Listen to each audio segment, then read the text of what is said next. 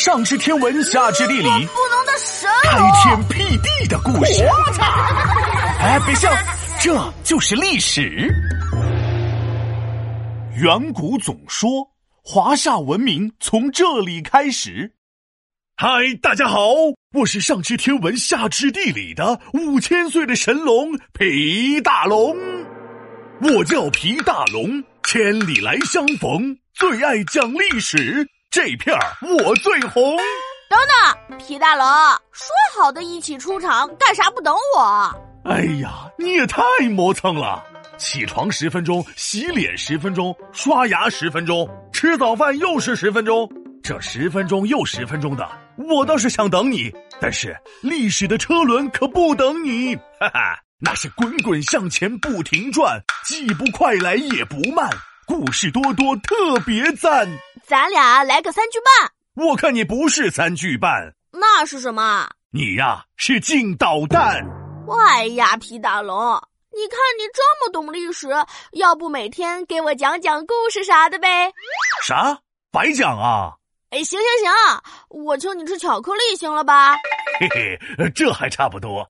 哎，那我就从头开始给你讲讲咱们中国的历史吧。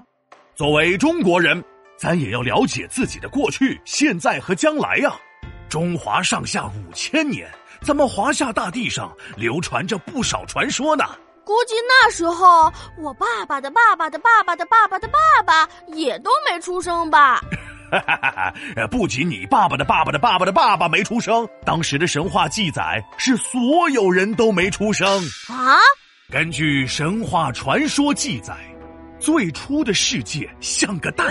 里面外面是一个样，盘古高大中间站，开天辟地切两半，就这样，盘古开天辟地，创造了山川河流、宇宙星辰。那看来这个盘古算得上是古今第一人了。那可不，盘古之后呢，女娲就登场了。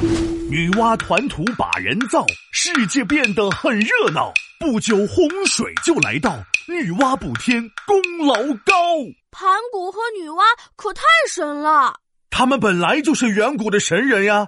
除了神话之外呢，大家说的最多的就是三皇五帝了。